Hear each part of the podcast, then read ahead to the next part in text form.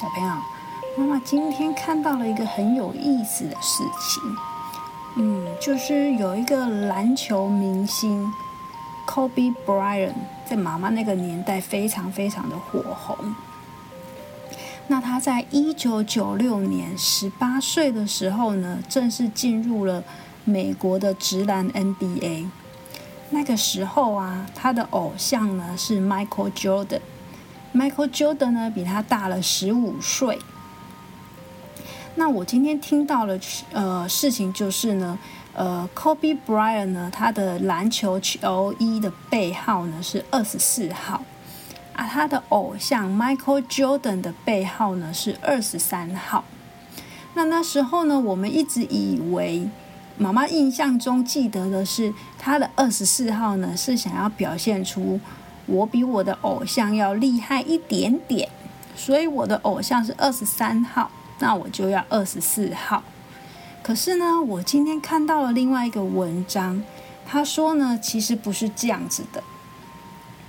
他的意思是说呢，呃，这是 Kobe Bryant 自己跟大家讲的。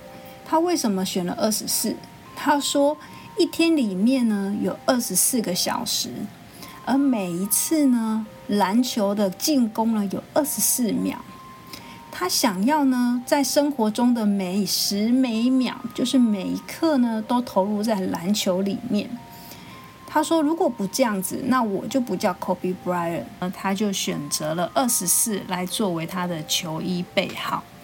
那这个选择呢，并不是要表现出他超越了谁，或者是他比谁要来的厉害。他只是要督促自己，把时间花在自己有兴趣、自己有热情、自己愿意奋斗的事情上面，每分每秒的努力坚持，让自己变得更好。你把时间花在哪里，你的成就就会在哪里开始发芽。好啦，我们今天还是一样要来念一下写给长耳兔的三十六封信。今天呢，我们要来讲第七封信。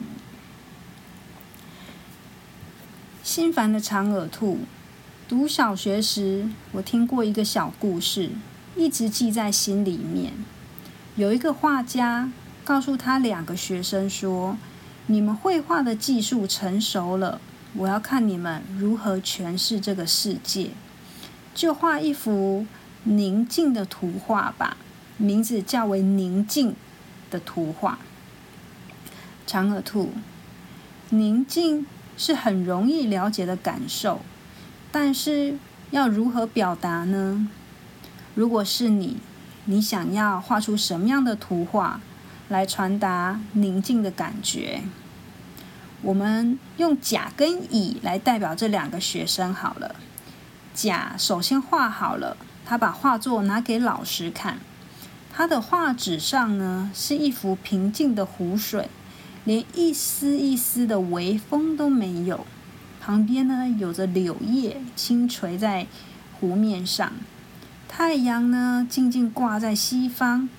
湖中间有一条小船。船上有个人躺在那里休息，脸上还盖着一顶帽子。哇，长耳兔，你的脑中有出现这样的画面吗？这是何等安详的画面呐！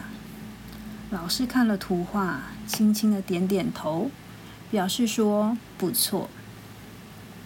长耳兔，甲已经画出这么棒的宁静图了，我很好奇。乙会画出什么？因为我知道乙一定会画出更棒的东西。故事都是这样安排的。你要不要在这里停下来想一想自己的答案，再来印证一下乙的话呢？你想好了吗？乙要交出图画喽。乙把画作拿给老师看，他的画纸上下着滂沱大雨。旁边呢，柳树呢，枝叶都被狂风吹弯了腰，还有一条很湍急的小溪，暴涨的溪流不断不断的流入湖里。哇，你一定很怀疑吧？这样子也算宁静吗？是的，一点也不宁静。但是这个画里还有其他景物哦，在湍急的溪流旁边有一个小树枝，弯道都快碰到水面了，却被一小片的岩石挡住了风雨。树枝上有一个摇摇欲坠的鸟巢，眼看在一点点压低就会被溪流给冲走。鸟巢里面有两只小鸟。浇着景子，安稳香甜的睡着。哇！画家说，这是更高层次的宁静。原来，真正宁静的不是客观所见的事物。长耳兔，我写这一封信，是因为听到了你的烦恼。你说你讨厌现在所处的环境，父母很唠叨。同学很小心眼，老师派的功课又很多，想要换一个宁静的地方。听到你的烦恼，我便想起了这个小故事。你知道宁静的地方在哪里吗？你一定知道我要说什么。我只是想区分，真正的宁静跟外在绝对没有关系，跟内在的关系比较紧密。所以，当你说要换环境的时候，可以先看看你的内在传达了什么样的讯息。在我的生命中，有很多的朋友为了追求宁静与自由而转换环境。他逃家，他舍弃了一切，直到年纪渐长，还在寻找那宁静。到底宁静在哪？我猜你已经知道了。但是我太爱讲故事了，我不得不再讲一个故事给你听。有一个和尚，已经很老了，他想在死之前呢，将衣钵传给他的弟子。于是，和尚想从三个物残极深的弟子中挑出一个继承人。老和尚出了一个题目，给三个弟子各一枚铜板，去买一样的东西。谁买的东西便宜，又可以把残残房给填满，便能够继承衣钵。甲跟乙这两个弟子出去了，可是丙这个弟子呢，却沉默的坐在那里坐禅，没有行动。不久，甲弟子回来了，他用一块钱买来了好几车的干草，足以把这间房间给塞满。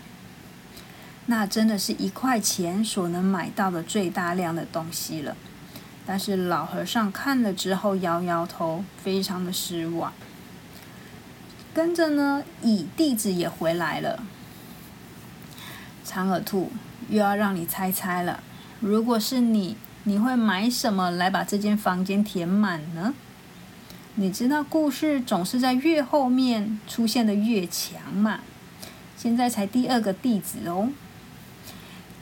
乙弟子呢，买回了一支蜡烛，随即点燃，这间房间呢，立刻充满了烛光。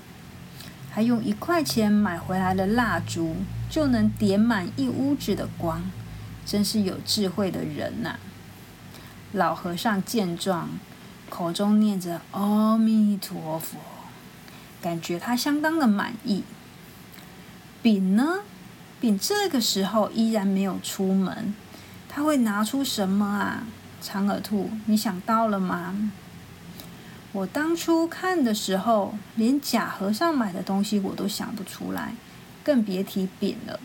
我曾经问过不同的人，有人说用一把火把这个房间给烧了，也有人说把蜡烛给吹掉，让黑暗填满这个房间。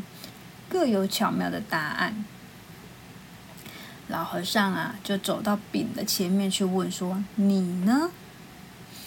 丙起身站了起来，把铜板还给了老和尚，双手合十说：“师傅，我买的东西就快来了。”他把蜡烛给吹熄，房间瞬间回到黑暗。他用手指向门外，说：“师傅。”弟子买的东西已经来了。和尚向门外望去，东边一轮满月，刹那间从地平线上冉冉上升，月光照进了禅房，洒满了月月亮的光辉。整个房间里呢，非常的寂静。老和尚脱下了袈裟，披在丙的身上，不久便圆寂了。长耳兔，真正的宁静在内心，而内心的平和可以不靠外物买来。即便只是一间房间的月光，有智慧与能体悟的人，依然能够拥有。当然，这个故事呢，比较接近佛家说的禅理，但是我要邀请你静下心来，深呼吸一口气。